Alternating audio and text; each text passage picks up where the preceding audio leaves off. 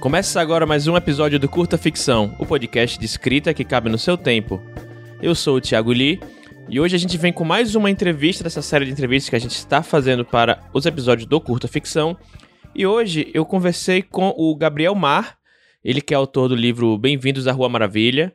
E a gente conversou um pouquinho sobre o trabalho dele, conversou sobre várias coisas muito legais, foi bem descontraído, falamos sobre história em quadrinho, falamos sobre morar fora do eixo Rio-São Paulo, falamos sobre divulgação de livros, enfim, foi bem bacana. O Gabriel é um cara que eu admiro muito e foi bem legal ter ele aqui pela primeira vez no Curta Ficção. E antes de ir para o episódio, só relembrando vocês que vocês podem apoiar nosso podcast lá no catarse.me barra curta ficção a partir de cinco reais. Com cinco reais você consegue já nos ajudar a pagar nossos custos, pagar custo de edição, de hospedagem e manter o podcast no ar. Com 10 reais você tem acesso ao nosso grupo do WhatsApp, que lá a gente discute muitas coisas legais sobre literatura, sobre. enfim. E é bem bacana, o, pessoal interage muito bem lá e, e troca ideias, troca dicas. E com 15 reais, você apoiando com 15 reais, você também tem acesso à oficina de carreira literária que eu dei nas, em, mais cedo esse ano, agora em 2021. E todo o conteúdo gravado e o material, é, os slides, está tudo lá disponível para quem apoia a gente com 15 reais mensais. E também você tem direito a 50% de desconto nas turmas futuras que eu for dar desse curso e de outros cursos também. Então, cola lá, a partir de 5 reais ao mês, aquele dinheiro do cafezinho que talvez você não esteja gastando na pandemia. E você pode nos ajudar a manter o podcast no ar. Mas também, caso você não possa, também não se preocupe. Existem outras formas de ajudar a gente e ajudar outros podcasts e outros influenciadores também do meio literário que vocês gostam. Então, o que importa é a sua audiência, seu engajamento, enfim, é isso. Então, bora para o episódio? Valeu, gente. Até mais. Boa noite, boa noite todo mundo que está nos vendo. Por enquanto são poucas pessoas, mas Normalmente, depois de 10 minutinhos, o pessoal vê a notificação e entra. Então, Pablo, boa noite. Olivia, boa noite. Gabriel, obrigado por aceitar esse convite para conversar aqui com a gente. No caso, hoje comigo, né? A Jana não vai poder vir hoje, infelizmente. Então, vai, uhum. ser, vai ser só nós dois. É, aqui é a, a terceira entrevista que eu estou montando aqui lá para o Curta Ficção. Então, é, vocês ou vão estar vendo aqui agora ao vivo ou no futuro aí no, no Curto Ficção, lá no podcast. No passado não, acho que é difícil alguém voltar para o passado e levar essa entrevista. É mas... difícil por hoje, né, amigo? É... Porque o mundo tá tão complicado que daqui a pouco a viagem ao tempo fica normal. Daqui não, a pouco vai ser o único jeito de salvar o mundo. então, é, então. Eu acho que tem gente que tentou aí, mas não conseguiu. Mas, enfim, né? É... Obrigado a todo mundo que está comparecendo aí, que está entrando. É, Gabriel, é, obrigado de novo por, por aceitar o convite. Eu sou o Thiago Lee, aqui do Curta Ficção. É, Gabriel, apresenta um pouquinho aí para o pessoal que não te conhece. Menino, eu sou escritor tecnicamente, né? É, é assim que as pessoas me, me conhecem agora. é, muitos anos atrás, em 2015, eu entrei na internet, que foi minha primeira aparição para o público geral como, como booktuber, e na época eu já tinha é, tentado ali meus primeiros, meus primeiros inscritos, e a ideia original, quando eu entrei na internet em 2015, era falar do meu livro. Só que foi a última coisa que eu fiz, foi falar do livro que eu tinha lançado na época. Porque no, quando você vira produtor de conteúdo literário, tu começa a ter acesso a tanta coisa, até para produzir o teu conteúdo, que, tipo, eu acho que não demorou dois meses, assim, até eu ter noção de que o livro que eu tinha produzido era muito limitado. Uhum. E aí, de repente, era tão melhor falar de todos os outros do que falar do meu, porque eu reconheci muito rápido, assim, que eu tinha muita coisa para fazer ainda. Uhum. E aí, eu fiquei nessa de booktuber por dois anos, fiquei ausente da, do mundo por três, e aí voltei já com o lançamento de Rua Maravilha, que foi no finalzinho de 2019, mas todo mundo acha que foi 2020, porque foi, foi bem pertinho. Caraca, faz tanto tempo assim. Já, tu acredito, vai fazer dois ah, anos. Não, é, é, foi, foi antes da, da pandemia, então é 2019, é verdade. É. Uhum. Você tá no ginzinho, então? Minha não de gin hoje. Saúde, saúde. É, porque gin tem com gelo. Uhum. Aí, saúde. O vinho nem sempre. Aí. Tem. Uhum. Bom, é, eu vi o pessoal aqui no Twitter falando, a, a Carol Covato disse que tá com problema na internet, aí não tá conseguindo entrar, mas vamos, vamos que vamos. É, tá, Gabriel, eu eu lembro que eu acho que eu conheci, ouvi, vi seu nome pela primeira vez lá por causa do Bem-vindos à Rua Maravilha. Inclusive, uhum. a pessoa que fez a ilustração da capa, né? É, Guerra, é, conheço há muito tempo. E, e aí mostrou, acho que até antes, assim, falou, ah, galera, tô trabalhando numa capa aqui, vou entregar, tô entregando. Aí mostrou, falei, caraca, que capa, capa bonita. Ah, você tinha tal. visto antes de, de lançar? Aham. Uhum. Eu posso... Assim, porque. eu sabia disso. é porque eu conheço a pessoa que fez a capa, né? E... Porque ele foi indicação da Jana, né? E a sim, Jana sim. é tua irmã de, uhum. de vida. Isso. E aí não tinha como tu não saber. É. E aí falou: ah, tô trabalhando numa capa aqui. Só que eu vi lá, tipo, Bem-vindo a Rua Maravilha. Falei, caraca, que capa legal, tal, bacana. Vou até jogar a capa aqui na tela, para quem, uhum. Pra quem não, não conhece. Mas vou falando aqui enquanto, enquanto eu vou achando a capa. É... E aí eu falei, caraca, tipo, capa muito bem feita tal. E aí eu. Deixa eu botar salvar a imagem como. E aí eu falei, pô, beleza, bacana, vou dar uma olhada, né? E aí, tipo, Gabriel, sei lá quem é Gabriel, enfim. E aí depois eu. Mas aí depois o Twitter meio que vai, né, fazendo as coisas acontecer, aí você conhece uma pessoa, conhece a outra, que, enfim, acaba. Uhum. Aí você acaba se virando mútuo no, no Twitter, enfim. Muito aí... rápido, né? É, as coisas acontecem. Eu fiquei muito, muito impressionado com isso, porque assim, quando eu é, eu contei isso algumas vezes já para outras, para outras pessoas. Quando eu decidi que eu ia escrever, que foi um processo, que eu ia só escrever, na verdade, foi um processo bem, bem uhum. psicológico, assim. Mas a partir do momento que eu decidi que eu ia fazer isso, é, uma das primeiras coisas que eu fiz foi entrar num curso que na época era da página 7, uhum. e era um curso sobre mercado editorial. E aí, naquele curso, uma das coisas que as pessoas falavam era já de que é, é muito importante você ter já esse contato com outros autores e tal, porque como a gente é essencialmente, a, a grande maioria dos autores brasileiros são independentes, uhum. é, se você não tem esse contato, você perde muito até de, de networking. É, é, assim, é, uma, é uma estratégia muito burra você não ter contato com os outros autores nacionais. E aí eu pensei, cara, eu sou muito introvertido, eu sou muito tímido, eu não falo nada nas redes sociais. Vai ser impossível de eu fazer contato com alguém. Mas vamos lá, né? Tipo, eu, eu jurava que ia ser a parte mais difícil do meu trabalho. Uhum. Não foi foi talvez uma das mais fáceis, inclusive. Uhum. Acho que a parte de divulgação do trabalho foi muito mais complicada do que fazer esse contato com a galera. Uhum. Porque as pessoas vêm muito naturalmente atrás de ti quando, quando descobrem que tu fez alguma coisa. Ainda mais quando é alguma coisa que, que elas acham atraente de algum jeito, assim. Uhum. Então foi muito orgânico essa aproximação das pessoas. Eu, achei, eu fiquei surpreendido, na verdade. Uhum. Tá aqui na tela o. Peraí, é, aqui. Aqui na tela a capa, muito legal. Tá é, comprem Bem-vindos a Rua Maravilha na Amazon. E, enfim, não, não só a capa é muito legal, mas enfim, eu acho que a, a toda a. Até a temática do livro, assim, é algo que é bem. É bem é, não vou dizer a palavra vendável, assim, porque pode ter gente que acha que é um termo, sei lá, pejorativo ou não, mas é um, algo que você bate. oportunista. É, né? sabe, não, mas, mas é algo. Que é vendável. Uhum, é. Mas é algo que você bate o olho, você sabe. Você, tanto o título como a capa e a sinopse, você sabe do que se trata, você sabe o que vai encontrar ali dentro, uhum. sabe?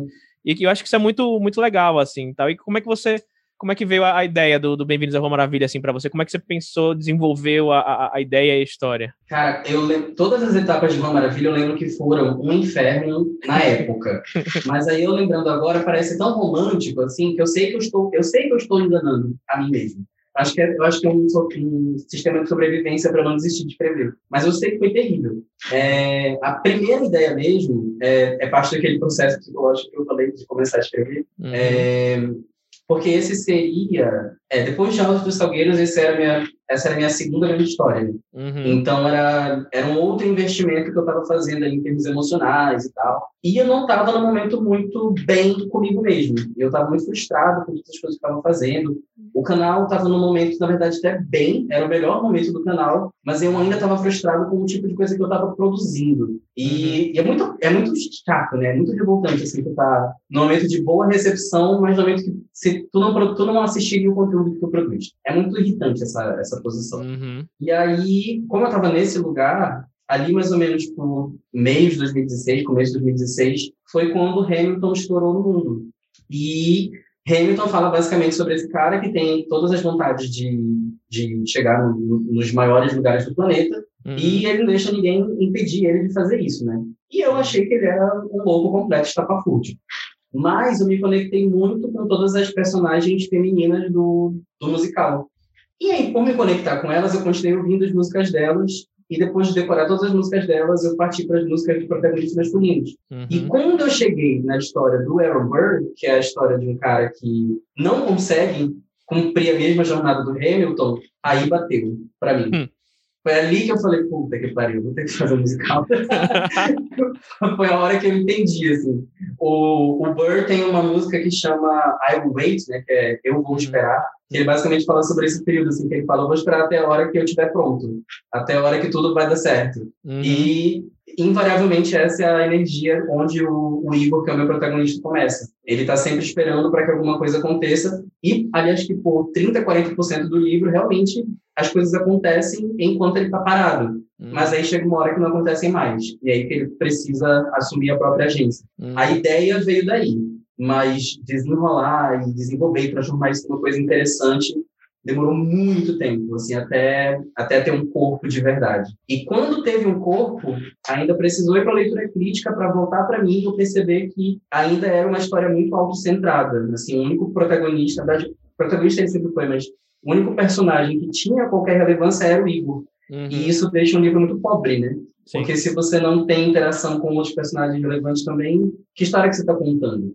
Então, foi outra etapa aí para começar a dar voz para essa outra galera e eu fico muito feliz por ter dedicado esse tempo, porque hoje é a coisa que mais funciona dentro do livro. Assim, esses, uhum. esses coadjuvantes são a coisa que eu mais tenho orgulho. É, eu costumo, eu não sei se, sei lá, é algum gosto pessoal ou algo que eu, dos livros que eu li, assim, mas eu, eu gosto muito, os livros que eu mais gosto normalmente, é, e os personagens que eu mais gosto nesse livro normalmente são os coadjuvantes, né, os secundários, enfim. É, não sei se é porque você, por ser um personagem secundário, você acaba tendo um pouco mais de liberdade na hora de colocar falhas no personagem, uhum. ou de, sabe? Porque às vezes quando você tá. Eu, pelo menos, eu tenho sentido um pouco disso quando eu escrevo. O meu personagem principal, eu obviamente coloco né, falhas e, e, virtudes nele, mas na hora de colocar uma, uma falha, eu tenho um pouco de, de dó, assim, fala, putz, será que o pessoal vai odiar ele para sempre? Sabe? De... a, a resposta é sim. vai sim. E aí, quando é um, personagem secundário, aí, né, você pode, tipo, encher ele de falhas e virtudes e ser um personagem, uma pessoa completamente é, cheia de contradições e às vezes acaba sendo o personagem mais adorado, assim, em vários casos. Por exemplo, uhum. no, na Maldição do Carneiro de Ouro, que é o, livro que aconteceu no passado, é, a Cayena não é a protagonista, não é na visão dela, só que ela é a personagem que ela, ela faz merda, mas ela vai lá e conserta a merda que ela fez, sabe? Uhum. E aí, ou seja, ela tem agência e ela é extremamente falha, e o pessoal adora ela, todo mundo adora ela, sabe? E talvez por causa disso, por ser uma pessoa que, tipo, personagem que faz as coisas acontecerem, mesmo que erre e faça besteira, uhum. sabe? Eu acho que tem um pouco disso.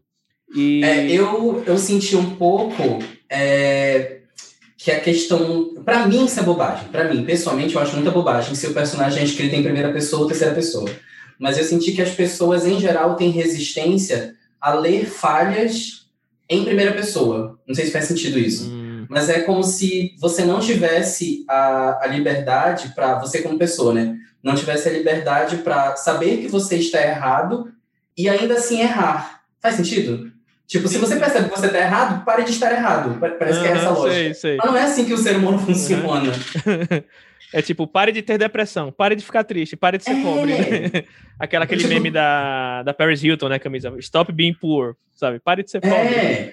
E da hora que tu se toca, que tu tem algum problema, assim, que tu, tu precisa resolver alguma coisa, meu filho, é uma rota até tu conseguir solucionar um pedaço disso, sabe? Uhum. Mas enfim, o entrou já tava tinha entrado o Pablo, a Olivia, já tava no chat, a Gui agora tá falando ícone. É, maravilha é tudo, a Cayenne é tudo, zero falhas. O Eric Novella entrou aqui também, disse que personagens secundários são melhores pessoas. A Iana entrou aqui também, deu olá. Oi, Ana. Oi, Eric. Oi, Gui. A Iana, ela, ela resgatou aqui uma recompensa. Iana, infelizmente, durante as entrevistas eu desabilito as recompensas. Não vai dar. Só se, se o gato aparecer aqui, eu mostro pra vocês. Mas se eu for procurar ele na casa aqui, eu vou parar cinco minutos para procurar o gato. Mas você, voltando só um pouco assim no assunto, você falou um pouco sobre isso do, da questão do Twitter lá, né? Você falou, meu Deus, eu não sei interagir com pessoas, é, e agora o que é que eu faço? E aí o Pablo até falou aqui no chat, né, que o pessoal no Twitter é muito receptivo. Às vezes, tem, às vezes sim, às vezes não, depende muito da, da sua bolha e do momento e do assunto. É, mas como foi para você? E aí eu, eu, e já começar a entrar em outro assunto também. É, como foi para uhum. você isso de você começar a interagir com as pessoas no, no Twitter, nas redes sociais?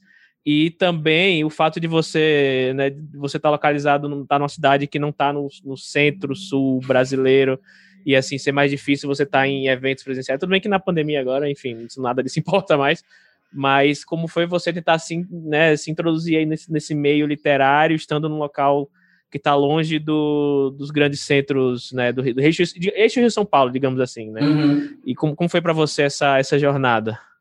Cara, é, é, é, a grande luta, né? Tipo assim, quando, quando tu pensa em quais são as limitações de qualquer artista é, fora desse, desse centro comercial, é, é sempre o maior problema. É sempre você ter que ultrapassar essa, essas limitações geográficas.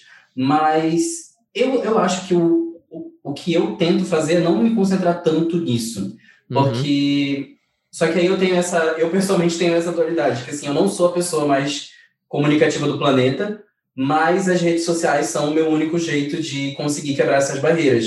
E aí eu tento fazer o máximo possível para eu fortalecer essa comunidade, para eu criar de fato um diálogo com essa galera uhum. que me acompanha, para eu manter isso também com as pessoas que eu sigo e tal porque eu sinto que realmente manter esse contato o mais frequente possível é o único jeito que eu tenho de é, tecnicamente é de me manter relevante, mas mais do que isso, é de fazer as pessoas se interessarem pelo que eu estou interessado, saca? É tipo de entender qual é a língua que a gente está falando aqui, sabe? Por que, que a uhum. gente está junto aqui? Por que, que a gente gosta das mesmas coisas? Quais são essas coisas que a gente está gostando? O nosso gosto muda agora, vai mudar amanhã, sabe? Tipo, essas coisas a gente precisa estar em contato com frequência para entender. Uhum.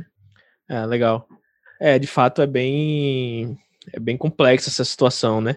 Mas uhum. acho que aí também aí também tem tem eventos, se eu não me engano, é, na pré-pandemia também, né? Acho que por aí pois também é, tem. Eu, eu tive esse azar de que tu, é. minha carreira inteira é pandêmica. Uhum. Toda a carreira foi em, uhum. em Covid. E eu tô é. muito longe de ser vacinado em Manaus. Ai, ai. E. Mas acho que tem, tem eventos também. Como é, como é o, a cena literária aí também?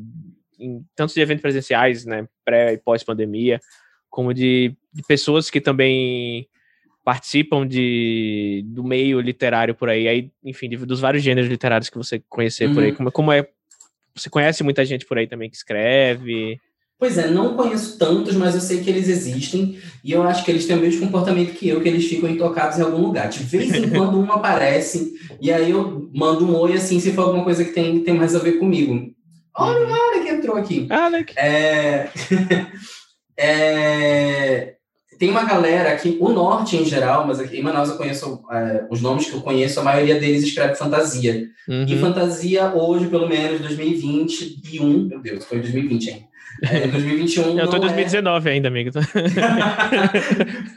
pois é, fantasia não é tanto a coisa que eu produzo. Apesar de eu consumir muito, e eu tenho consumido mais ainda.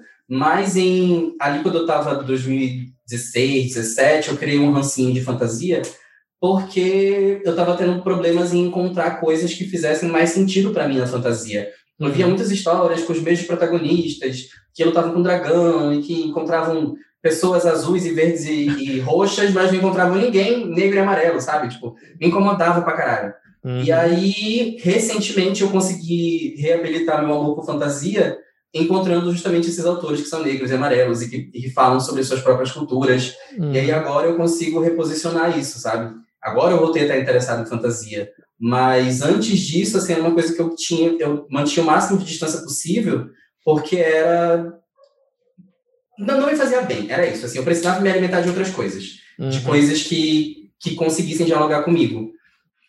Entendi. É, dá oi AJ também que tá online aí. E o Alec falou: Meu Deus, ele falou que ficou com ranço de fantasia na cara de um ator de fantasia. Amigo, eu também tenho ranço de, de muito ator de fantasia por aí, então tá tudo certo, tá? é, mas e aí, é, mudando mais ou menos um pouco de, de assunto, mas também nem tanto, uhum. voltando um pouco pra, pra Rua Maravilha, você. E aí tá, você falou um pouco do seu processo da escrita, como foi a questão da leitura crítica e tal. Mas aí, como é que você. É, é seu primeiro, é seu primeiro livro publicado? Eu acho que é o primeiro livro que ganha notoriedade. Assim, Opa, o primeiro agora... publicado foi Altos dos Salgueiros, mas não era não foi nada que expandiu muito e eu tive esse processo também de que, tipo, uhum. pouco depois que ele foi lançado, eu me toquei que não era um livro tão bom quanto eu queria que ele fosse. Uhum. E aí eu, eu criei um certo desapego. Eu ainda gostaria de, de voltar para essa história um dia e fazer ela direito, assim, direito nos meus termos. Sim, sim. Mas você, jogou, assim, tipo, você, publicou só na Amazon ou em outros formatos? Não, Altos dos Salgueiros foi foi físico só, nem ah, teve, nem teve uhum, na Amazon. Entendi. Aí por isso que Rua Maravilha chega, chega em outros lugares agora, justamente, uhum. e volta para essa questão de eu ser um autor regional, né? Assim, tipo, uhum. As pessoas me verem como um autor regional, sem a internet, sem a Amazon, eu não consigo ter esse mesmo alcance hoje ainda, né? Entendi. Eu acho que é, é, é engraçado isso de falar, ah, me vem como autor regional, como se, sei lá, São Paulo e Rio de Janeiro não fossem regiões sabe? Tipo, ah, é, o autor não, carioca, ele não é são países, né? É, não, são, são o, a norma, né? O, qualquer fora, coisa fora dali é, é regional. Mas é, é, é, bem bizarro isso. E aí, como é que você... É, esse, como é que se deu esse, esse passo, assim, para você? Primeiro do, do Salgueiros, né? Que você publicou o, o a, a versão física. E aí, como é que você decidiu como é que você publicaria o, Rua Maravilha, né? Vai ser, ah, putz, vai ser, vai ser só na Amazon, enfim, como é que foi esse processo para você publicar, que foi uma publicação que deu e tá dando super certo, enfim, uhum. é, rendeu agenciamento, enfim, muito, super, super bem conceituado na Amazon, enfim, como é que se deu essa escolha de para onde seguir nessa, nessa publicação? É, a lógica foi bem essa de, de que eu não tenho tanto alcance sozinho. Então eu preciso é, encontrar tentáculos. Era meio que isso, eu preciso de tentáculos. Uhum. E aí meus tentáculos seriam a internet. E aí eu fui. No processo de, de, de leitura beta e tal, assim, eu me aproximei do Fred, do que futuramente viraria o Fred do Sem Spoiler. Mas naquela época isso era Fred. porque o Fred era inscrito do, do, do Marimoto. Hum. E aí eu, e a gente era fã, muito. Era não, nós somos ainda muito fãs da Meg Skivara, muito fãs da Saga dos Corvos. Uhum. E aí eu pensei, cara, eu sei que o Fred tem um gosto parecido com o meu. Então uhum. o Fred vai ser uma das melhores experiências que eu posso ter de como eu receberia o meu próprio livro. Sim. Então eu fui, eu fui atrás dele com essa lógica, sabe? Uhum. E aí, eventualmente, ele virou sem spoiler. Sim. E como a gente já tinha essa, essa proximidade, ele acabou me dando muita ajuda uhum. nesse processo. Eu lembro também. que saiu, não, não sei spoiler na época e tal. É, e, mas antes mesmo de, de, de, a gente decidir como seria a divulgação pelo sem spoiler, eu já tinha decidido que seria um negócio só virtual, uhum. porque eu tinha, um, um, eu tinha recursos limitados que eram basicamente meu salário, né?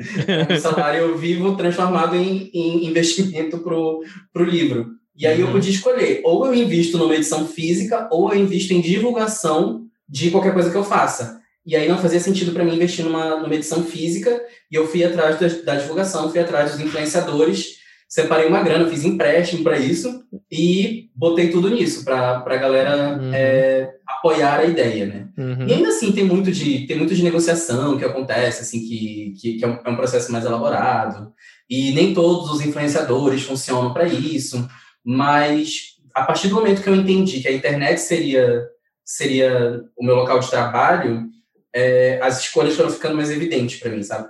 Uhum.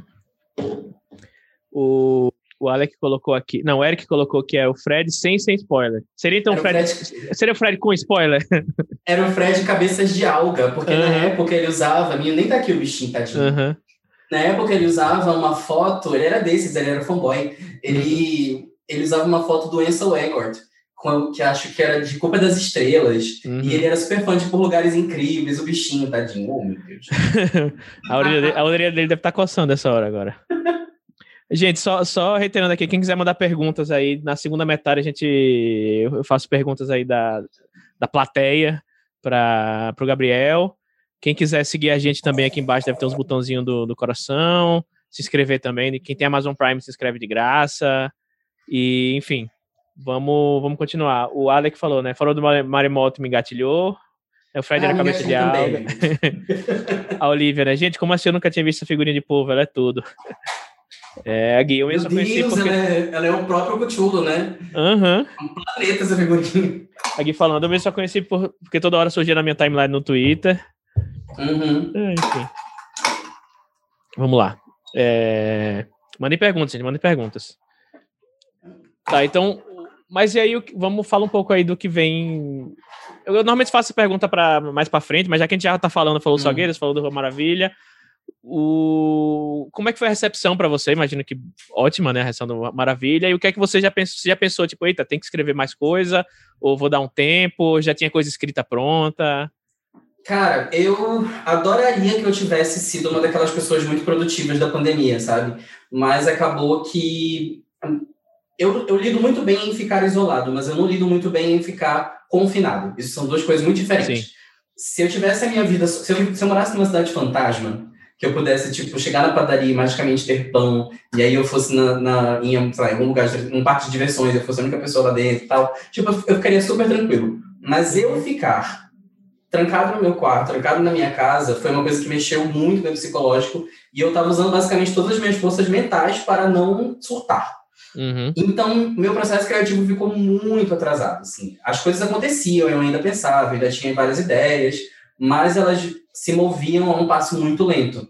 O lado bom disso é que acabou que eu consumi muito conteúdo que normalmente eu não consumiria. Então, uhum. tipo, 2009, 2019 para 2020, ai, mentira, é outro ano. 2020 para 2021, eu consumi muito mais anime, fui virei fã de K-drama, sabe? Tipo, uhum. eu tenho muito mais contato com as coisas que eu nunca assistia antes e que agora eu tenho um arsenal completo, assim, de referências para uhum. usar. É, foi, foi nessa época também que eu vou ter esse negócio da fantasia, consegui me conectar com esses autores e tal, uhum. mas criativamente, eu acho que foi só foi, foi só em janeiro que eu consegui voltar a escrever de fato, assim, sabe, tipo, fazer um capítulo, fazer, pensar, esquematizar as coisas e tal, criar uma ordem de eventos, montar personagem e tal. Esse rolê inteiro eu só voltei a fazer de verdade esse ano. Então, uhum. Não, esse ano não vai sair nada ainda não. Ano que vem. pois é, eu, eu acho que eu fui pelo caminho totalmente contrário, assim. Eu acho que eu tive um, um... Eu assisti e li muita pouca coisa, assim, na pandemia, por exemplo. Eu acho que meio que deu um bloqueio que eu, eu não queria ficar, eh, tipo, sabe quando você não quer pensar? E aí, uhum. às vezes, tipo, você pega um livro, assim, você vê que o livro já, já começa a ter uma, uma complexidadezinha, você já, já ficava, tipo, não conseguia terminar. Então, eu, na verdade, eu comecei a consumir muita coisa. Muita coisa de política, assim, mais por, mais por, por raiva mesmo do, do, da situação toda. Ai, nossa, eu não conseguia. Eu tinha um ranço desgraçado. Não, não eu, pior que eu, eu, eu, ficava, eu ficava com raiva de mim mesmo, porque eu falei, por que eu tô, uhum. fazendo, isso, por eu tô fazendo isso comigo mesmo, que sabe? péssima escolha. É, que péssima fiz, escolha, né? mas ao mesmo tempo eu falava, aí largava, não vou, não vou olhar o celular mais não. Aí, tipo, dava cinco minutos, Pô, mas o que será que, que, que fulano falou, hein? Será que falou alguma besteira já? Aí falou merda aí. Ah, droga, não, foi mais não. Só que aí, tipo, daqui a cinco minutos eu falava, hum, mas isso eu vi um documentário aqui falando sobre a crise de. a guerra de tal coisa, a crise de tal coisa em 1900 e bolinha, e, tipo, eu ficava, ficava meio que. Sabe, que não é saudável, um ponto que não é saudável mais, sabe? Tipo, eu tô me informando, mas, mas ao eu, mesmo tempo. Isso eu fiz também de ir atrás de documentário, mas eu fui atrás de documentário de coisas muito do passado Uhum. Porque eu jurava que, que isso ia ser, tipo, tá, isso não vai me atingir. Eu não vou ficar mal vendo coisa de passar. aí eu descobri a colonização brasileira. Aí eu, ai, ai, ai. Aí eu não consegui. aí não deu mais. Sabe que eu, que eu me viciei em, em assim, é uma coisa completamente, tipo, é, surreal nesse momento, pessoalmente. Eu me viciei ah. em vídeos de viagem. Tipo, tem um, um, um youtuber que eu sigo que ele falta três países para completar a volta ao mundo. Tipo, pai, todos os países do mundo. E eu, eu consumi, assim, pelo menos umas 200 horas de vídeo dele, assim, sabe? Ele tem, o canal do YouTube dele tem, sei lá, 500 vídeos, e os vídeos têm, sei lá, 25 minutos, sabe? E eu consumi hum. quase tudo, assim. Aí, eh, no momento, ele, ele, ele tava na Turquia, da Turquia ele foi para Cabo Verde, eu acho. E eu fiquei, tipo, vendo assim, sei lá, ah, sabia que. Não, foi, foi em Gana, sabe? Sabia que em Gana eles têm uma, uma bebida alcoólica que é feita com, com leite. Tipo, eu ficava vendo essas coisas assim, nunca na minha vida para que eu vou usar, sabe, uma bebida alcoólica que tem no interior de Gana. Mas eu tava lá, Mas, vendo. amigo, é importante, porque você não vai viajar por um tempo. então você não, tá e, mesmo que eu... esse, esse, método na sua vida. Uhum. Não, e mesmo que eu, quando der para viajar, eu não acho que eu vou viajar pra Turquia tão cedo, assim, sabe? Hum. Boa pergunta. É. Até porque é, o real não vale mais tá nada. No meu top, é. Não tá no meu é. top de interesses, não, senão. É, até porque o real também não vale nada, né? Fora daqui. Então. Imagina. A seria uma inscrita. Foi a Gui. Gui. Uh. Ela escreveu com Prime. Mas então, eu não sei se você teve alguma, alguma obsessão assim na, na, na pandemia, assim, fora do comum que você não fazia antes. Obsessão. Não, não obsessão hum. necessariamente algo. É, tô pensando, tô pensando se tive. Tipo, a minha obsessão foi, tipo, ficar vendo coisa de vídeos de. Tem, tem até um casal brasileiro que ficava fazendo, fazendo vídeo de viagem também. E aí eles foram para uma cidade na China, uma cidade, tipo, ah. lindíssima, assim, no meio do. Tem um rio e tem uma, umas casas que, tipo, ao redor do rio, assim, tal. E, e só que é uma, uma cidade bem no, no interior da China, assim, no meio do nada. Então tem umas coisas bem, bem tradicional lá, o pessoal fazendo, fazendo doces no meio da rua, uhum. assim, um negócio bem bizarro. Mas enfim, não, é só o, para ilustrar como na pandemia eu comecei a ver coisas, coisas que eu sei que eu não vou fazer nunca na minha vida, principalmente agora. Ah. Nossa, eu, eu acredito que não, mas eu tenho certeza que, assim, de acordo com a minha psicóloga, eu. É porque eu não gosto de rotina. E aí eu fico ao invés de eu ter uma obsessão, eu fico trocando de obsessões. A minha obsessão é trocar as coisas.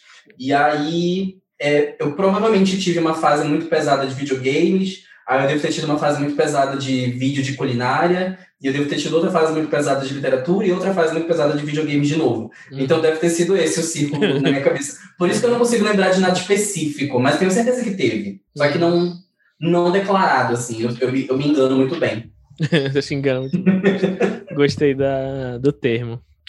Ah, mas é, acho que cada um tem uma forma de lidar, né? Com a... Imagina você que falando que não gosta de, de rotina na pandemia, então. Ai, um inferno! Um inferno! um caos. Ai, ai. Mas vamos, deixa eu ver se tem alguma pergunta aqui. É, o Alex falou que o Gabriel e o Biel do Maremoto TV eram duas coisas diferentes na minha cabeça. Mas é porque ele é a única pessoa a me chamar de Biel. Todo mundo me chamava de Maremoto. É porque ele gosta muito de mim, e ele me dá um apelidinho fofo. O Alec tentando 100% fugir de política, porque não tem mais saúde mental, exato. O pior é que a minha cabeça, ela, ela meio que me força a fazer as coisas que eu não quero fazer, sabe? Meio que. Acho que ansiedade é isso, né, gente? Uhum. É, o Alec também. Tem muita palavra e conta silenciada no Twitter. Tá 100% priorizando sua cabeça. Certíssimo, amigo. Eu não, eu não silencio nada, sabia? Até porque é, eu acho que eu sou... Eu não sou desses que vai atrás.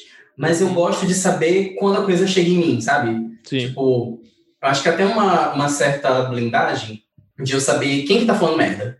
Porque se a pessoa estiver falando merda e eu gostar dessa pessoa, eu vou gostar um pouco menos dela. Uhum. A Gui pergunta aqui. É, como foi o processo de decidir escrever roteiro para HQ e como é que tá fluindo? Ai, menina, ela sabe disso, né? É, na verdade, esse processo tá quase finalizado, tá bem no finalzinho.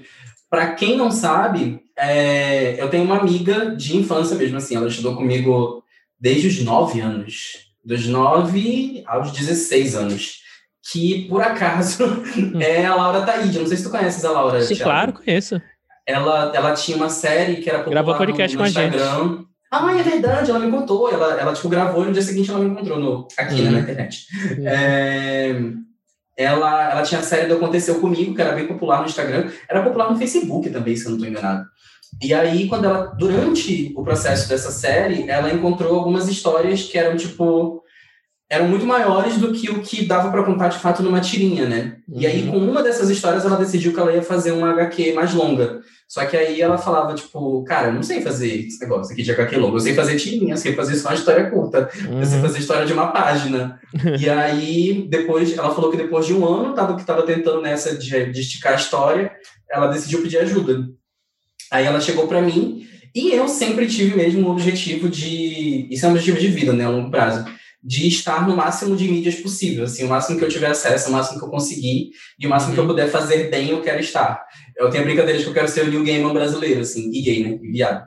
É, então, tipo, se eu puder fazer videogame, vou fazer, se eu puder fazer filme, vou fazer, se eu puder fazer televisão, vou fazer. É, e aí, então, tipo, pra mim era a oportunidade perfeita, né, de eu sair da literatura, quer dizer, me manter na literatura, mas fazer uma vertente diferente. Uhum. E aí a gente ficou de agosto do ano passado até a. Eu lembro se foi abril, acho que foi em abril que a gente finalizou essa parte. E agora a gente mandou para revisão para ver se tem alguma coisa para para ajustar. A gente teve mais ou menos umas quatro etapas diferentes nesse, nesse roteiro, só nessa primeira fase. Porque primeiro a gente montou o que a gente achava que seriam as cenas, aí depois a gente colocou mais coisa dentro das cenas, depois a gente editou essas cenas e depois a gente deixou, criou as falas de fato. Assim. A última coisa que entrou foram os diálogos e diálogos, questão de cenário tal, essas coisas. Uhum. Então, agora a gente vai ver se tudo isso funciona junto. Se não funcionar, eu vou ter que trabalhar de novo. Se funcionar, acabou o meu trabalho. Ah, legal. Eu, eu tinha visto em algum lugar, não lembro exatamente onde, que você estava trabalhando no roteiro com a Laura, mas só me... Eu acho que foi quando você veio aqui e entrevistou ela, que ela deve ter contado. É, foi, foi, foi mesmo, foi mesmo. Gui, comenta aí, mas foi isso mesmo, né? Ela comentou isso lá no, no pavio curto. Ah, isso, ela tá falando aqui no, no, no chat, a Laura contou no, no pavio. Exatamente. Uhum. Ah, gosto muito dela. Mas tá. Então vamos lá, a gente falou um pouco de redes sociais, falamos da, do que vem por aí, falamos de, de Rua Maravilha. Inclusive, mandem mais perguntas aí, tá, gente? Só, só vi uma ou pulei algumas sem querer, não sei. Falamos de pandemia, falamos de obsessões na pandemia. Mas. E o, que, o que é que você. O que é que você mais está com vontade, assim, de fazer quando. Assim, quando quando enfiarem uma vacininha assim no seu braço, enviar a segunda dose, passar 15 dias, o que, é que você vai fazer, assim? Menino, eu quero sair daqui. Não só da minha casa. Não só da minha casa, mas eu quero sair de Manaus, sabe? Tipo, tem tanta gente. Eu, eu tive esse comentário com o Pedro Ruas. É, o Pedro foi uma das pessoas que eu conheci na pandemia que, hum. que tipo, reproporciona essas coisas na minha cabeça, sabe? Porque ele lançou eu acho que ele lançou Enquanto Eu Não Te Encontro, a versão independente, poucos meses depois de mim. E a gente se conheceu imediatamente, porque nós éramos mais ou menos os nomes falados do momento, assim. Uhum. Daí eu cheguei para falar com ele, ele chegou para falar comigo. Ele é do Nordeste, eu sou do Norte, então a gente se conectou muito rápido. Uhum. E eu quero ver o Pedro, gente. Eu quero ver onde ele, de onde ele vem e tal, essas coisas. É... E não só ele, eu quero ver todas as pessoas que chegarem em mim por causa do livro. Eu quero encontrar todo mundo, eu quero conversar com essa galera. Eu não sei qual, qual é a possibilidade de exemplo, de, de evento, aliás, é, que deve ter no futuro, assim, a, a, primeira coisa que deve aparecer, mas no primeiro que tiver eu apareço, com uhum. certeza. A Bienal dos Jacarés. É, Bien, é Bienal. ai, ai. Não, pois é, tanta gente que, inclusive, meio, meio que me sinto próximo de tanta gente do Twitter, assim, que eu nunca nem vi na vida. Algumas que eu nem sei direito uhum. roxo, porque usa algum avatar, alguma coisa assim e você acaba ficando meio apegado, né? Sei lá. Eu acho que também na hora que na hora que todo mundo tiver vacinado aí vai ser um vai ser uma um negócio vai ser um negócio legal. E deixa eu te perguntar uma coisa, que eu sempre tive curiosidade. O negócio do carneiro do, do, do da cabrita lá, hum. é, ele não é muito adulto, né? Ele é tipo jovem. É, infantil juvenil. Isso. Isso. Como que é esse negócio do público chegando em ti? Porque eu não sei onde é que essa galera jovem tá. Como que eles te aproximam? Então, na verdade, a gente, eu vou descobrir agora, eu ainda vou descobrir, né? Porque hum. ele saiu no ano passado na Amazon. E aí, e aí não tinha chegado tanto. É, por ser book. Por exemplo, ah. a minha, minha irmã tem 12 anos de idade. Inclusive, eu já contei essa história aqui que eu, eu escrevi para meio que para ela o livro. Porque quando eu lancei o Homem Vazio, eu fui na Aracaju fazer um lançamento e tal. E aí uhum. minha irmã, ela falou, ah, quero, é, quero me, dê, é, me dê o livro e, autografa mim. Eu autografei para ela, só que ela tem 12 anos, né? O livro tem, tem umas cenas um pouco mais... É, não é legal para quem tem... Na época ela tinha 10 anos, né? Agora ela tem 12. E vale. não era muito legal para ela ler.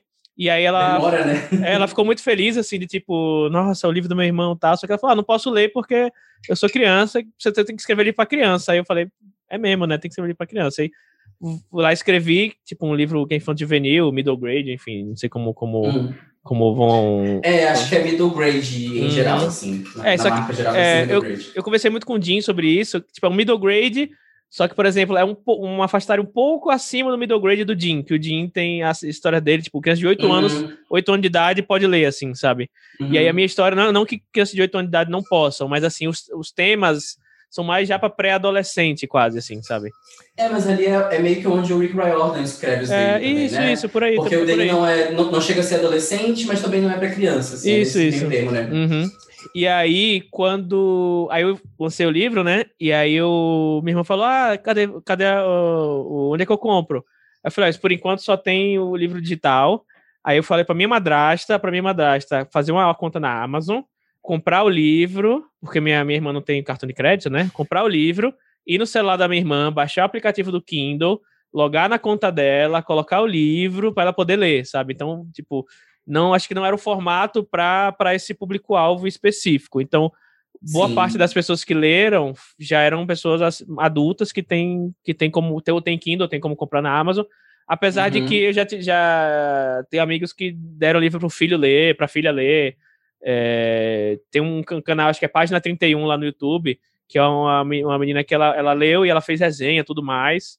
E agora uhum. sim, vai sair em versão física, né? Agora no fim do ano. E aí sim, eu acho que vai, vai abranger um pouco mais o público-alvo. Aí agora fim eu do ano é bom, né? É. Fim do ano tem uma cara de ser uma época boa pra lançar livro pra criança. Uhum. Tá todo mundo de férias, tem nada pra fazer, não tem trabalho, não tem escola. Uhum. Ainda mais nessa fase, tá todo mundo enchendo o saco dos pais em casa, eles vão comprar livro mesmo. Uhum. Aqui tá falando aqui, é setembro. Setembro, você pode falar. Setembro. Ah, amiga, mas eles compram em dezembro e dão de Natal. Uhum. Dá certo. Opa, Pablo, se inscreveu. Obrigado.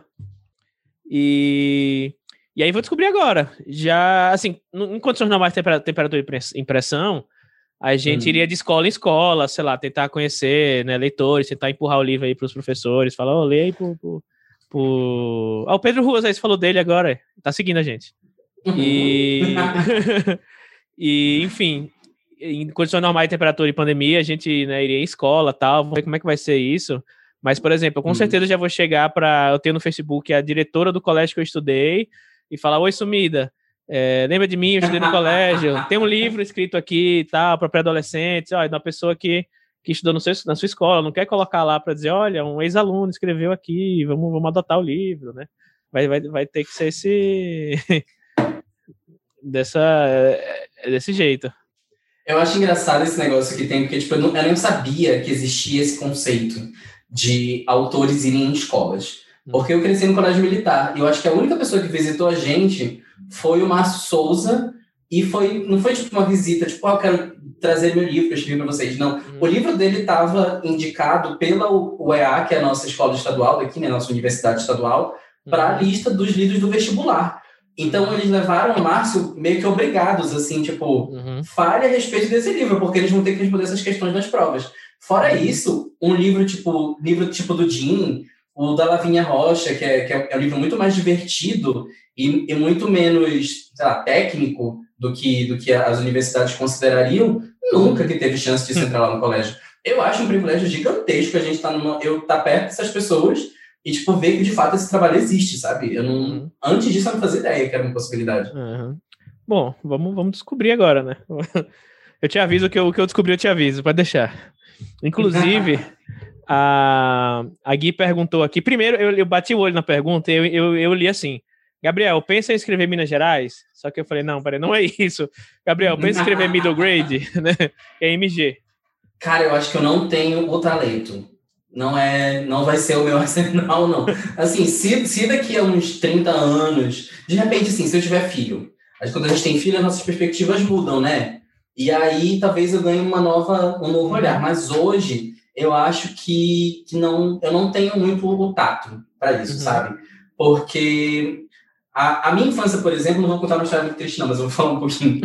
É, a minha infância não foi das mais tradicionais, assim. Eu, eu, apesar de ter sido uma criança muito concentrada em estudo, a minha família não era muito organizada. Então, essa questão toda, assim, de, de imaginário e de coisa lúdica tal, nada disso existia, sabe? Tipo, a minha mãe estava fora de casa na maior parte do tempo. E eu cresci, na verdade, assistindo TV. Ah, um dos meus pais foi a televisão. Então, eu não tenho essa, essa experiência infantil que é, que é um pouco mais criativa, que é um pouco mais imaginativa. Eu acho que eu comecei a, a ter essa, esse contato mais é, a partir da transfóbica favorita do mundo, a J.K. Rowling, né? Hum. Que deu Harry Potter aí. E, e com o Harry Potter eu consegui me conectar um pouco mais com esse mundo mais imaginativo. Foi quando eu descobri que eu, que eu tinha algum potencial de criatividade. E não demorou muito para eu começar a fazer tipo, minhas primeiras escritas. Eu acho que eu descobri Harry Potter com 12 anos, é, e com 15 eu entrei no teatro. Então, o momento em que eu tenho um pouco mais de ludicidade é a partir dos 15 anos para frente. Hum. A minha infância foi um pouco mais pé no chão, sabe? Assim, um pouco mais obrigações e coisas e tal. Por isso que eu não consigo me ver hoje, tipo, escrevendo coisas para criança, porque eu nem. Entendi. Não foi a infância que eu vivi. Uhum. É, o Pedro Ruas aqui, simplesmente boa noite, ele falou. é... Nossa, é, engraçado você, você falar isso, porque eu também nunca pensei em escrever middle grade, eu só fui escrever porque, por causa da minha irmã, inclusive. Você falou de ter uhum. filho, no meu caso foi uma irmã mais nova, né? E aí, minha irmã, que na época tinha 10 anos, E aí eu, na hora que eu fui pensar, putz, vou escrever um, um infanto juvenil, middle grade, sei lá como, como quer falar. E aí eu falei, tá, mas é, como como entrar na cabeça de uma criança, né, de um pré-adolescente. Hum. E aí eu fui, eu comecei a pensar em coisas também da minha, da minha pré-adolescência, e aí veio totalmente é, escola, né? Não tinha muito mais o que, o que pensar fora, tipo, ambiente, ambiente escolar, até porque eu estava na escola que era de manhã de, no, de, manhã de tarde. Então eu entrava às sete e meia, eu só saía às quatro e meia da tarde, né? Então era. Era um inferno, amigo, tu odiava?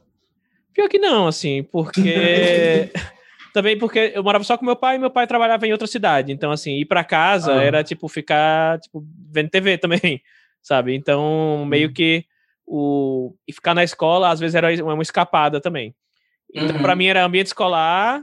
E aí, uma coisa que, tipo, para mim, na hora de escrever, também não vou contar história triste aqui nenhuma, assim, mas que fluiu muito fácil para mim é a personagem do a Bia, que é a protagonista do Cadeiro de Ouro. Os pais dela estão em divórcio, processo de divórcio.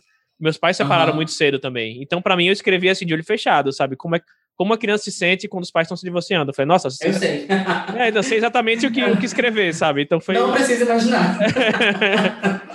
e aí, tipo, acho que pegar essas experiências assim, pessoais ajudou um pouco, assim, na hora de pensar como entrar na cabeça da criança, sabe? Claro que depois tive que dar uma, uma relida para ver se não tava muito pesado, ou então, tipo, não tava projetando outras coisas no meio. Mas uhum. eu acho que, que, pelo menos para mim, foi por aí que, que, que foi o caminho. Mas acho que deve ser assim mesmo, assim, sabe? É, eu não sei como é que funciona pro Jim, por exemplo, que para mim é um autor naturalmente é, de middle grade, sabe? Tipo, eu Sim. acho que a, a, cabeça dele já pensa nesse, nesse lugar. Uhum. É, mas talvez para a maioria das pessoas que não, que não teve essa, essa experiência, seja esse o caminho, assim. Você precisa que alguém te reintroduza na ludicidade desse mundo, assim, que é uma, ou um irmão mais novo, ou uma, uma criança, ou um primo, um sobrinho, sei lá, alguém que te mostre qual que é essa experiência. Eu lembro que eu estava vendo um tempo desses um vídeo de uma menina que estava assustada porque tinha um cara fazendo. É, não sei, a minha câmera tá aqui. É, que estava fazendo assim, e aí a sombra estava tipo, desenhando um pato, né? E aí ela estava olhando pro, pro asfalto e tinha um pato querendo comer a sombra dela. E ela estava apavorada. Eu pensei, gente, meu Deus, é a coisa mais fofa do mundo. Uhum. Mas. Mas eu não lembro disso, sabe? Tipo, talvez uhum. uma criança me reintroduzindo isso eu conseguisse acionar alguma coisa no meu cérebro que me levasse para esse lugar. Uhum. O, gato, o gato apareceu aqui, só que ele tá comendo, também não vou, não vou encher o saco dele ali. Mas esse é o gato aqui. E Ana, você que perguntou, o Bolota tá aqui, comendo, comendo a raçãozinha dele. Vamos lá, tem mais perguntas? Deixa eu ver se tem mais alguma pergunta. Eu acho que não tem. Mandem mais, gente, mandem mais. Mas tá, vamos lá então.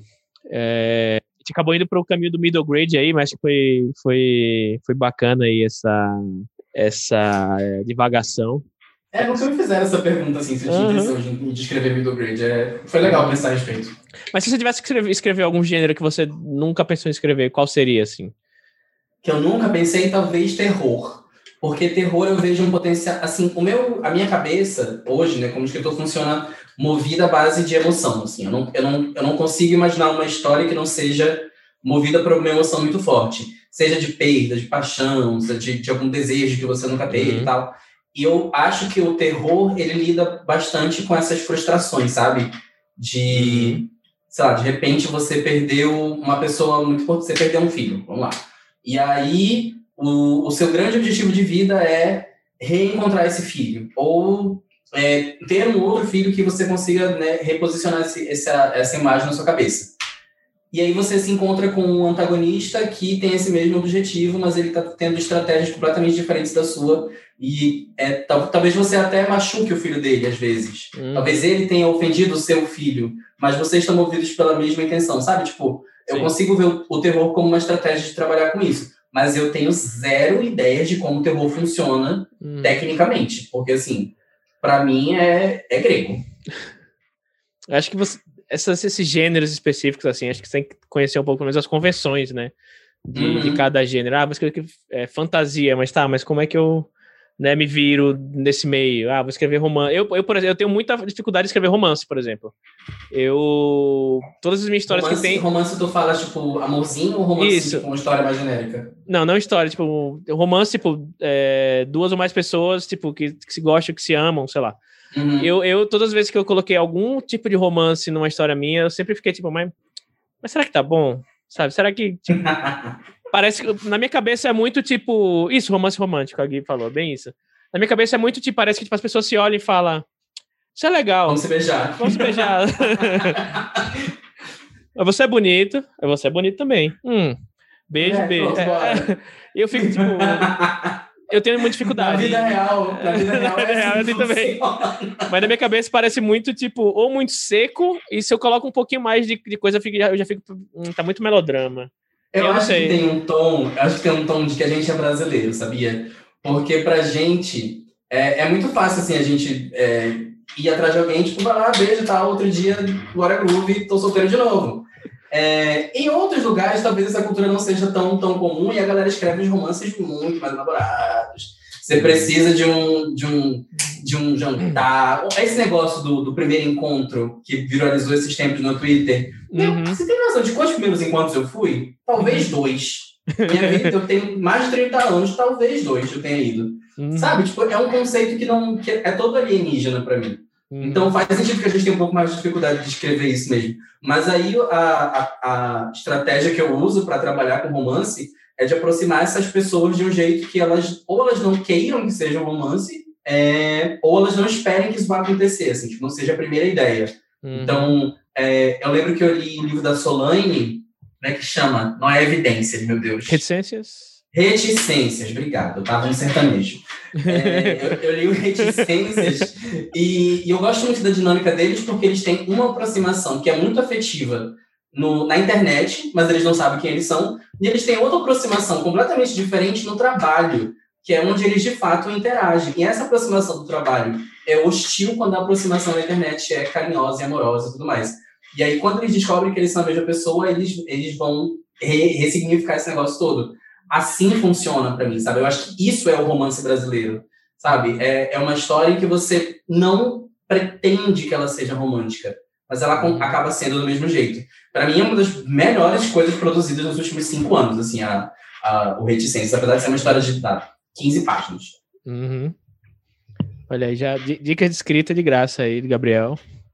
Inclusive, o, o Pedro Ruas pergunta aqui, Gabriel, se você pudesse escolher outro ator da cena para escrever um livro contigo, quem seria? A única resposta possível é Pedro Ruas, tá?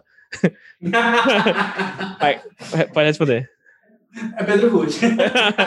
Fora o Pedro Ruas, quem você escolheria? Fora o Pedro. Menino, sabe o que é pior? É que tem tanta gente que tá lançando coisa recente que eu não faço ideia do que é que eles estão fazendo. Às vezes eu compartilho as coisas que eu não sei nem de quem é, que eu vejo assim, lançou um livro novo, eu dou retweet. Porque, né, vai que o povo é. não viu. É, mas eu acho que deve ter uma galera que tá, que tá lançando umas coisas que eu, não, que eu ainda não sei que eu tenho tanta afinidade. Assim, o livro do Pedro eu cheguei a ler na época que foi lançado. E, e, e na época já era uma coisa que fazia muito sentido para mim. Eu acho que o Pedro tem uma vertente muito mais romântica do que a minha. Porque ele já entra um pouco mais no drama do negócio, do que, que é se apaixonar e uhum. sentir falta, aquele negócio todo tal. Eu sou muito mais seco, assim. Eu, eu, eu, eu, vejo uma vez e talvez não. É, é assim que funciona para mim. Olha, ele confessou que é romântico. e eu acho que é um equilíbrio bom, sabia? Tipo, se você vai escrever um livro com, com alguém que. com qualquer pessoa, na verdade, procura alguém que tem alguma coisa que você não tem. Saca? Eu acho que aí você vai ter uma história que seja interessante de fato. Porque enquanto talvez eu invista um pouco mais no drama, trabalhar com alguém que vai investir um pouco mais na, no, no, lado romântico, no lado mais sonhador da coisa, pode fazer sentido, sabe? Uhum. Acho que é uma boa técnica. O Peruso colocou aqui, né? Como diria o pai do Fiuk, né? As metades da laranja. a minha me mandou um negócio enorme. O que foi? Peraí, tem uma pergunta antes da Olivia aqui. A Gui perguntou. Qual, a, a, gente, só mais um, um, detalhezinho aí. Daqui a pouquinho, até as 8 horas a gente finaliza. Eu vou dizer, eu vou revelar aqui quem é a pessoa convidada da próxima sexta-feira, tá? Então fiquem, fiquem ligados. A Gui pergunta aqui: qual livro já criado você gostaria de ter escrito? Ah, menina, que difícil. Eu acho que livro eu não tenho essa relação de coisa tipo, eu queria ter escrito esse livro. É, eu tenho com, com filme, porque o meu filme favorito de todos os tempos é O Castelo Animado, do. Do, do, do Ghibli, né? Do Miyazaki. Esqueci o nome dele. Esqueci o nome do nome, Miyazaki. Miyazaki. É, eu, eu acho uma, uma uma história completamente estapafúrdia, mas eu acho ela maravilhosa em todos os sentidos. Acho que tem personagens super instigantes que não precisam ser assim super declarados. Eu tenho uma necessidade de ficar dando explicação para as coisas. E eu acho legal que ele tem essa licença poética de não explicar tudo, sabe? Eu uhum. acho, eu acho que é aí que mora um pouco da magia de tudo isso. Uhum. Até mesmo na viagem de espírito tem isso, sabe? Tipo, tem muita coisa que é dita, mas tem um milhão mais de coisas que não são ditas e aí cada um Sim. completa do seu jeito. Eu acho que a, a, beleza de qualquer história criativa é essa, sabe? Tipo, você oferece até certo ponto, mas aí você entende que é o leitor ou quem estiver assistindo que vai completar aquilo. Eu quero criar histórias que tenham, que tenham, que tenham essas nuances, uhum. mas eu acho que ainda tô um pouquinho mais longe, porque ainda tem essa necessidade de ficar explicando as coisas, sabe? Tipo, uhum. Eu preciso criar umas histórias um pouco menos pé no chão para chegar lá. Uhum. Ah, legal. Não é o Castelo Animado eu não li o livro ainda, mas o filme é um dos melhores da, do Miyazaki, assim, para mim, que eu, uhum. que eu já vi. A Olivia tem uma pergunta. Tava ouvindo o episódio do Gabriel no Wine About It outro dia. Uhum. E daí tinha curiosidade de saber mais sobre a experiência de ser booktuber e divulgar o Rua Maravilha através de booktubers. Dica do que fazer e do que não fazer, etc. Uhum. Não tenho nada para divulgar, só perguntando para perguntar mesmo, porque dica de divulgação é sempre bom. Menina, o que, o que você não faz é não, é não mandar a pessoa divulgar o seu livro. É uma primeira ótima dica é essa. você não, você não obriga ninguém a fazer nada. Uhum. Uma boa ideia é sempre tenha a sinopse pronta, porque aí a pessoa vai ver e vai ver se tem a ver com o que ela lê, se tem a ver com o que o público dela está interessado em ler, que são informações que você não tem. Sabe, tipo, a gente, quando chega perto de um booktuber, às vezes a gente chega por causa do número, né? Uhum. É tipo, ah, fulano tem mais de 50 mil, e 50 mil para um booktuber é coisa pra caramba. Tá bom que a gente tem aí uns bons booktubers que já estão passando dos 100, mas eles ainda são menos que 10. Na minha cabeça, pelo menos, né? Acho que são menos que 10. É, então, tipo, não é um número muito significativo. Então, mais de 50 mil inscritos é um número muito relevante para essa comunidade. Uhum. Então você apresenta a sua ideia, que é, então, tenho esse livro, gostaria de divulgar, queria saber quais são os seus preços, que é uma boa pergunta, e essa é a minha história, é isso que eu tenho para oferecer. A história te interessa? Se a história interessar, aí você vai para a segunda parte da conversa. Se a história não interessar, você agradece, procura outro e segue a vida. Tá aí a dica. Ah, Olivia, socorro, eu aqui com 70, 76 inscritos e feliz. E, cara, isso é, isso é outra coisa muito legal. É, às vezes, a gente. Uma das coisas que eu fui observar, na época, eu não lembro quantos inscritos o canal da Maria estava, Maria do, do Cadê LGBT. Eu não lembro, mas não eram muitos. Uhum. É, e o canal da Maria era especializado em literatura LGBT. E eu falei, cara, eu não vou é, recusar estar no canal pequeno só porque ele é um canal pequeno, sabe? Uhum. Esse canal vai falar diretamente com o público que tem a ver com a minha história. Então, por que, que eu não iria? Por que, que eu não uhum. divulgaria aqui? Então, não necessariamente você ter poucos inscritos é, diz que você é menos relevante no mercado, sabe? Uhum. Desde que a tua comunidade responda ao que tu faz, isso é o que importa. Uhum. E também é, a galera que responde, né, os booktubers que respondem, eles geralmente têm media kit. E nos media kits eles esclarecem justamente isso quanto de retenção de, de público eles têm. Está bem técnica essa conversa. Uhum. Mas é assim que funciona. É, quanto de retenção eles têm, quantos, quantos seguidores reagem às coisas que eles fazem, é, a capacidade deles de engajamento. E tudo isso são coisas que você usa para divulgar a sua história, uhum. sabe? Eu vejo muito isso, o podcast é uma mídia que engaja bastante, assim, por exemplo.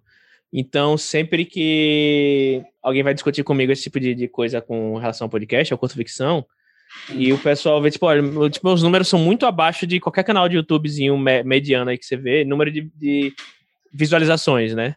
Mas o engajamento do público é, assim, é extremamente maior. O é, podcast, tipo, ele, por natureza, costuma ser uma mídia um pouco mais, que engaja mais, sabe? As pessoas uhum. costumam ouvir mais até o fim, enfim, costumam pegar suas, suas indicações com mais facilidade. Uhum. E até com o Booktuber também já tive uma, uma situação em que duas, dois Booktubers é, fizeram a recomendação do meu livro e o Booktuber que tinha menos, assim, bem menos é, views na, na época, né? É, rendeu muito mais, eu ficava vendo no KDP lá os númerozinhos subindo, rendeu muito mais vendas do que o Booktuber que tinha bem mais, é, bem mais inscritos. Porque o que tinha menos uhum. inscritos, ele falava mais com o meu público do que o outro que tinha mais inscritos, sabe? Então acho que só o número de inscritos não é o única, único parâmetro para decidir alguma coisa, né? Não, nunca. nunca. Isso eu já sabia na, na época que eu trabalhava. Uhum. Porque eu trabalhava como, como um produtor de conteúdo, no caso, né? Uhum. Porque, por exemplo, eu tinha só. Eu tinha menos de 5 mil inscritos na época, mas eles geralmente eram muito participativos nos vídeos. A minha retenção de vídeo era de acima de 85%, assim, isso é muito alto para qualquer conteúdo que seja produzido. Então, eu não tinha tanto uma capacidade de expansão, assim, que é, que é não, isso não é necessariamente engajamento, né? Então, tipo, eu não crescia tanto, mas o engajamento que eu tinha com as pessoas que estavam lá era muito alto. Da maioria das coisas que eu indicava ou que eu reclamava, reverberava muito para aquelas pessoas. Sim. E eu acho que isso foi legal. Talvez ter essa experiência foi justamente o que me fez acreditar que isso daria certo, entendeu? E deu certo. Uhum. Bom, mudando então, já indo para parte final, assim, mais ou menos, das perguntas, uma coisa que eu, eu pensei em, hoje, assim, mais ou menos, nessa, nessa, nesse assunto, porque eu tive uma, uma, uma surpresa bem grande hoje, que eu tô participando do Farras Fantásticas, né? Que aí lá vem o jabá no meio do. soltando o jabá no meio do negócio. do Farras Fantásticas, que é uma antologia lá da editora Covos, de, de contos de autores nordestinos. Uhum. E passou do 100% já o financiamento coletivo, mas estamos aí para a meta estendida, né? E aí, do nada, assim, do nada mesmo, eu sei lá, tava almoçando, mandaram o link, saiu um releasezinho lá no Jovem Nerd, e aí eu já achei, né? Já, já, achei, tipo, caraca, tô no Jovem Nerd, e apareceu meu nome lá, tal, apareceu, tipo, entre os autores estão, né? Dois pontos, aí tinha lá, Thiago Lee, eu falei, caraca, botaram meu nome lá. E aí, Cara, não... vocês vão chegar em 300% muito rápido. Uhum, não, aí não bastasse isso, não bastasse isso, saiu no Omelete também. Eu falei, o que, é que tá acontecendo? O que, que rolou aqui, sabe? E aí, é, isso me, me, ficou fiquei pensando um pouco. Aí nisso eu, eu, eu é, me retuitaram lá, e nisso eu sou aquele cara super emocionado assim, com rede social, né? Aí a Mikan me retuitou, eu já fiquei, meu Deus do céu, tipo, deixa eu olhar meus Gente, só os grandes, pelo amor de Deus, aí depois... vocês estão vendendo contrato pra Warner. Ah, não, aí depois o Hora Thiago me seguiu, eu falei, não, deixa eu olhar meus tweets antigos, apagar tudo que tem aqui de, de as besteiras que eu falo. eu falei, meu Deus, não, eu, tô, eu só tenho seis anos, sabe? Como é que você teve alguma, algum momento assim que você tipo tomou um, um susto, ficou surpreso assim com alguma repercussão do livro, alguma coisa que você falou, caraca, mas sabe? Eu só tenho seis anos, sabe? eu acho que eu não cheguei nesse nível, porque eu ainda não alcancei nem o Jovem Nerd, nem o, nem o Omelete. Mas na ocasião, na ocasião que a divulgação começou com... Inclusive, cheguei até a me questionar nessa hora. Na, quando começou a divulgação pelo Sem Spoiler, eles fazem mais ou menos... Não, não faz um ano. Não, eles estavam uma semana especial. Era uma, foi um acaso isso, assim, foi final de dezembro, né?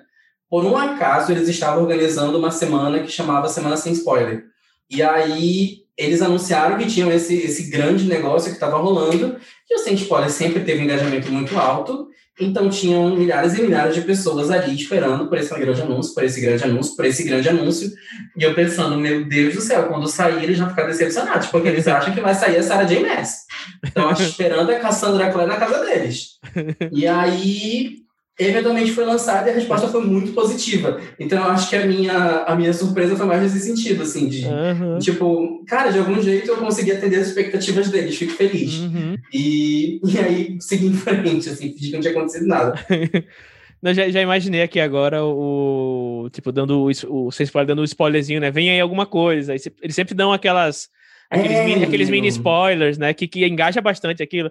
Imaginei, Mas não quer dizer nada com nada. É. Então todo mundo imagina o que quiser. Uhum. o autor que vai ser mostrado amanhã, as iniciais dele são GM, todo mundo, George Martin. Será que é o novo Game of Thrones, sabe? Dá pra fazer uma coisa desse estilo. Mas é, é, é, muito, é muito doido, né? Quando, sei lá, alguma coisa assim, ou viraliza, ou você vê alguma pessoa que você é, admira, assim, fala seu nome, ou retuita alguma coisa sua, né? Eu acho bem hum. doido, assim. Eu, eu, às vezes eu não consigo. Acho esquisitíssimo. E sabe uma coisa que eu acho engraçada? É que a, as pessoas usam isso de jeito muito diferente, né? Assim, tipo, o potencial de engajamento que elas têm. Tem gente que usa para focado em vendas. Tem gente que usa focado mais em, em tipo, propagar conhecimento, de repente. Tem gente que usa só porque quer compartilhar mesmo aquelas leituras que estão usando. Tipo, tu tens esse trabalho com, com, com a Jana, com a Paola, de estar tá uhum. tá sempre motivando a escrita e uhum. sempre em contato com essa galera, com esses autores. Acaba que vocês têm muito mais contato com gente que está produzindo uhum. do que a grande maioria né, do, do, do, mercado. Assim, apesar de todo mundo conhecer todos os influenciadores, vocês têm um contato muito mais próximo com essa galera que está escrevendo. Uhum. Pois é. Gente, tem uma, mais, mais espaço para uma perguntinha aí, se alguém mandar, mandar daqui a pouco. Tem mais um espacinho aí, caso alguém queira perguntar mais alguma coisa. Mas, pois é, é muito, é muito louco isso. É, o próprio curto ficção, assim, ele por ser algum um dos poucos, é porque assim, é um nicho muito pequeno, assim, podcasts de escrita criativa, sabe? Então tem assim, é, sei lá, da conta numa mão, assim, né? Tem mais, assim, mais dos, dos que estão tão ativos e, enfim, que estão sempre soltando episódios, assim, você conta numa mão quantos tem. Então acaba uhum. que meio que, às vezes, o. Tem, eu já contei essa história aqui, é um, mas faz uns dois anos. Tá? Eu, eu, a Jane e a Paola, a gente tava lá na, na Flip, a gente estava num, num, albergue, né? Num hostel qualquer. Uhum. E naqueles quartos compartilhados tal. E a gente tava conversando de manhã cedo, tomando café para ir na, na, nas mesas da Flip. É uma menina que tava lá no, no meio do nada, virou assim. Vocês são o Thiago e a Jana? Eu falei, como assim? como assim, gente? Tipo, vocês são o Sandy Júnior? É, sabe? Vocês são o Sandy Júnior. Aí eu falei, quê? Aí ela, não, porque eu reconheci pela voz.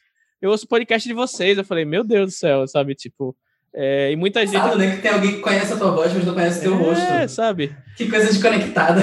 É uma coisa muito estranha, assim, muito doida. É.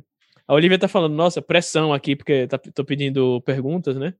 Mas sem pressão, gente, sem pressão. Mas vamos então. Não tem pressão nenhuma. É. Fofoca aí sobre, sobre alguém que a gente aceita também. É, pois é. Não, a, a ideia disso aqui também é se, se rolar alguma fofoca, a gente, a gente entra na fofoca também. Na, na semana passada, é, o tema, tipo, a gente começou falando né, sobre design, sobre literatura, foi com a Paula uhum. Cruz, né? Na segunda metade pro final foi, foi metendo pau no capitalismo, né? Foi o. Ah, é. Então, eu assim... geralmente evito dar essas, essas, essas minhas opiniões muito publicamente, porque eu tenho medo de a gente entrar numa ditadura e eu ser o primeiro assassinado, sabe? É, eu tenho uma estratégia de sobrevivência a longo prazo, porque eu quero estar aqui daqui a muitos anos. Uhum. Mas com o capitalismo eu não nem falar nada, mas a minha grande neura hoje em dia é, na verdade, o colonialismo. Sim. Porque eu tô. Na verdade, assim, do momento. Que andam juntos, né? Andam juntos pois é, Do momento em que eu entendi o que foi a dominação do, do Brasil, que eu entendi toda a motivação religiosa e que eu traço o paralelo com onde a gente está hoje, cara, qual é a alternativa que tem isso aqui dar certo? Sabe assim? Eu fico uhum. muito, muito desesperançoso. Eu acho que você tem que ser uma pessoa muito alucinada para você achar que tem alguma salvação ainda. Tipo, é. Uma salvação objetiva, sabe? Uhum. Não, e são coisas que assim são construídas há 500 anos e você, tipo, não é, um... é. mudar o presidente que vai falar, ufa, agora estamos. É. A gente nunca conseguiu inverter sequer a cadeia de, de poder econômico as pessoas que estavam no poder naquela época estão no poder ainda hoje. Hum. Qual é a alternativa que a gente tem, sabe? Tipo, de preservar alguma coisa. Hum. A Olivia falando, agora esses últimos dois minutos aí já era, vai ser assinado na ditadura. Não vou não, eles vão me converter. Eu vou fingir que eu, que eu sou, que eu deixei de ser gay. Aí eles vão. Eu vou sobreviver, vocês vão ver. Já tem toda a estratégia na cabeça. Eu tenho, eu sou a própria escolha de Sofia. Meu nome é Mary Streep. Imaginei agora, tipo, o Gabriel, assim, de noite, tipo, na, na cadeira dele, assim, girando, bebendo vinho, falando: se, se invadirem minha casa aqui, tentando me prender, eu já sei o que eu vou fazer. Já sei qual, já sei qual salmo eu vou recitar, já sei qual. Não, você tem que dizer as coisas certas, você tem que falar com o general certo. Eu sou uma coisa que quase ninguém sabe é que eu sou servidor público, né? Eu sou servidor público do tribunal. Uhum. E então eu tenho um mínimo de contatos para de fato ter uma sobrevivência caso haja uma, uhum. uma invasão militar. Uhum. Temos que fazer um episódio só fazendo uma, fan, uma nossa fanfic de, de invasão militar. Que, que horror, que horror. Mas, enfim. É... Nossa, gostei que no finalzinho da conversa a gente já deu um, um twist aí para Pra... Eu acho que vale um, um outro episódio no, no vale, futuro. Vale, Já fica... essa fanfic aí. Uhum. Como sobreviver à futura ditadura. É, inclusive, a Lívia já, já, já matou a pau aqui. Seu próximo livro, Distopia. Olha aí. Não, amiga, Distopia a gente deixa com Eric Novello, que ele é bom de prever as coisas. Isso. Ele preveu quase tudo que estava acontecendo. Distopia uhum. Não, mas aí tem que mandar ele, fazer, ele escrever Utopia, que aí vai acontecer, né? Se ele escrever uma Utopia, aí acontece. Eu tenho medo dele escrever Utopia e dar errado. Tipo, tudo, tudo que aconteceu na Utopia dele não acontecer. É, então. Eric, faz seu trabalho aí, faz, faz, faz bem feito aí para a gente ficar bem no, futuro. Entre em contato com esse oráculo direitinho aí. Uhum. Ah, mas, bom, já o, levando a última pergunta, já com o finalzinho da conversa aí. Gabriel, faz, você tem você tem um microfone aí durante cinco minutinhos aí, o que você quiser falar, qualquer assunto, qualquer fofoca, qualquer reclamação. E já diz também seus vem aí, que a Gui perguntou aqui, fala seus vem aí. o microfone, o, o palanque é seu. Cara, acho que eu nem tenho cinco minutos para falar de nada, assim, geralmente sou muito mais objetivo do que isso. É, mas uma coisa boa para comentar sempre é que eu estou sempre muito grato, sabe, por, pelo, pela receptividade que eu tive na, na comunidade literária. Eu acho que eu não recebi nenhuma, nenhuma resposta negativa de ninguém que já estava por aqui antes de mim. E eu estou sempre muito empolgado também pelas pessoas que vão, que vão chegar além depois de agora, né, que vão aparecer por aí. E sobre o que eu devo produzir daqui para frente. É, tem essa HQ que está vindo, eu não sei quando que ela vai estar tá, de fato finalizada, nem produzida, porque como eu falei, a gente finalizou a parte do roteiro, mas ainda tem as partes de, de ilustração, de fato. Depois disso, eu acho que ainda deve ter um monte de teste que eu não faço a menor ideia de como funciona, de página, de impressão, de não sei o quê, mas tecnologia aí que eu não domino e nem pretendo dominar, galera. E então não, não sei quando ele deve sair. Fora isso, é, eu tenho focado muito numa coisa que eu já estava mais interessado, né? Porque eu estava finalizando ali com a Maravilha. Eu acho que tem até, tipo, um ou dois sinais, assim, de que isso é uma, uma vertente que eu sigo. Uhum. Até porque a maioria das pessoas que comentam sobre o livro fala que o último ato é um dos melhores atos. Não é à toa, é porque o, o último ato é o ato em que eu estou 100% no meu elemento, uhum. que é um pouco mais investigativo, sabe? Assim, você tem coisas a descobrir, você tem pistas a encontrar, você tem pessoas a investigar, e essas coisas têm que funcionar, sabe? Tipo, uhum. Isso, para mim, é uma coisa que, que, que, sempre me motivou muito. Então, o, o próximo livro, pelo menos, quando ele for lançado, deve, ter, deve seguir nessa linha.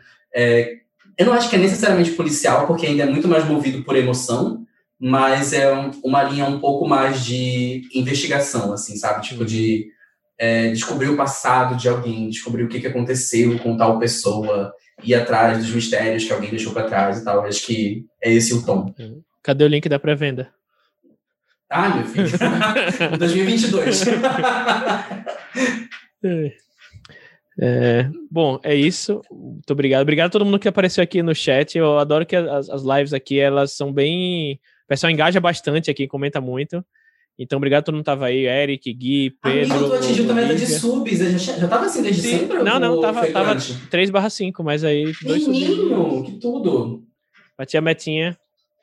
E, enfim, obrigado a todo mundo que apareceu, Pablo, a Jota, Gui, Olivia, Eric, Pedro, Alec, enfim, eu vou, eu, provavelmente eu esquecendo os nomes aqui, mas... Ah, eu tenho que dizer quem vai ser convidado da próxima semana, né? Deixa eu colocar aqui. É, na próxima semana vai ser, a gente vai mudar um, vai mudar um pouco o foco aqui da, da conversa. Não vai ser só sobre escrita, não vai ser um, é uma escritora, mas não, o foco dela não é em escrita. Ai, cadê? Deixa eu achar aqui o negócio. É, cadê? Curta ficção. Ah, eu odeio que o HD, eu coloquei um HD externo aqui, sempre que eu vou que eu vou acessar ele pela primeira vez, ele fica lento. Mas aqui. Aí, é a Jéssica, próxima sexta-feira, às 7 horas da noite, também conhecida como Capiro Jéssica, ela que entende tudo de terror. Aí, para você que queria escrever terror, Gabriel. Ela sabe babado. Ela sabe babado. Ela é escritora também, mas ela, enfim, produtora de conteúdo, ela, enfim, sabe tudo sobre, sobre terror e ela estará ela aqui. como Capira Jéssica mesmo. É sério, é, o arroba do Twitter dela é Capira Jéssica. Meu Deus, que pavor, eu vou seguir ela agora. Opa, tive mais um seguidor, Z4IB3, não sei se é tipo Zybe ou alguma coisa assim, mas enfim, bem-vindo ao canal. E é isso, na próxima semana, sete, as próximas sexta às sete da noite, a Jéssica vai conversar aqui com a gente. Ela que é um amorzinho, e é isso, gente. Muito obrigado. Gabriel, tem mais, mais algum recadinho que você queira dar? Nada, tô, acho que tô quase bêbado, é melhor ir embora. Daí, ainda bem que eu peguei aquela, aquelas latinhas pequenas de cerveja, que aí, tipo, terminei, mas tá, tá, tá tranquilo aqui ainda. É isso, gente. Bom, bom final de semana a todo mundo. É, e é isso. Não, é, nos vejam aqui na próxima sexta-feira. Quem estiver ouvindo aí no podcast, então a gente se vê em 15 dias, porque no podcast vai estar saindo de 15 em 15. Mas é isso. Obrigado, Gabriel. o, foi, foi, gostei bastante, assim, foi bem, foi bem legal a, a entrevista. Eu, eu gosto muito quando a gente passeia assim entre os temas, né? Começa com literatura, uhum. Aí vai para booktube, aí vai para colonialismo, sabe? Eu acho que porque tá tudo conectado, exatamente, né? Tipo, exatamente. É, a gente, qualquer pessoa que trabalha com, com arte, criatividade, está sempre observando a sociedade ao redor, saca? Uhum. Pode até ser a, observação mais limitada do mundo, mas ainda é alguma observação, saca? Exato. Então, não tem como a gente falar sobre uma coisa sem falar sobre todas as outras. Exato. Bom, é isso. Até a próxima, gente.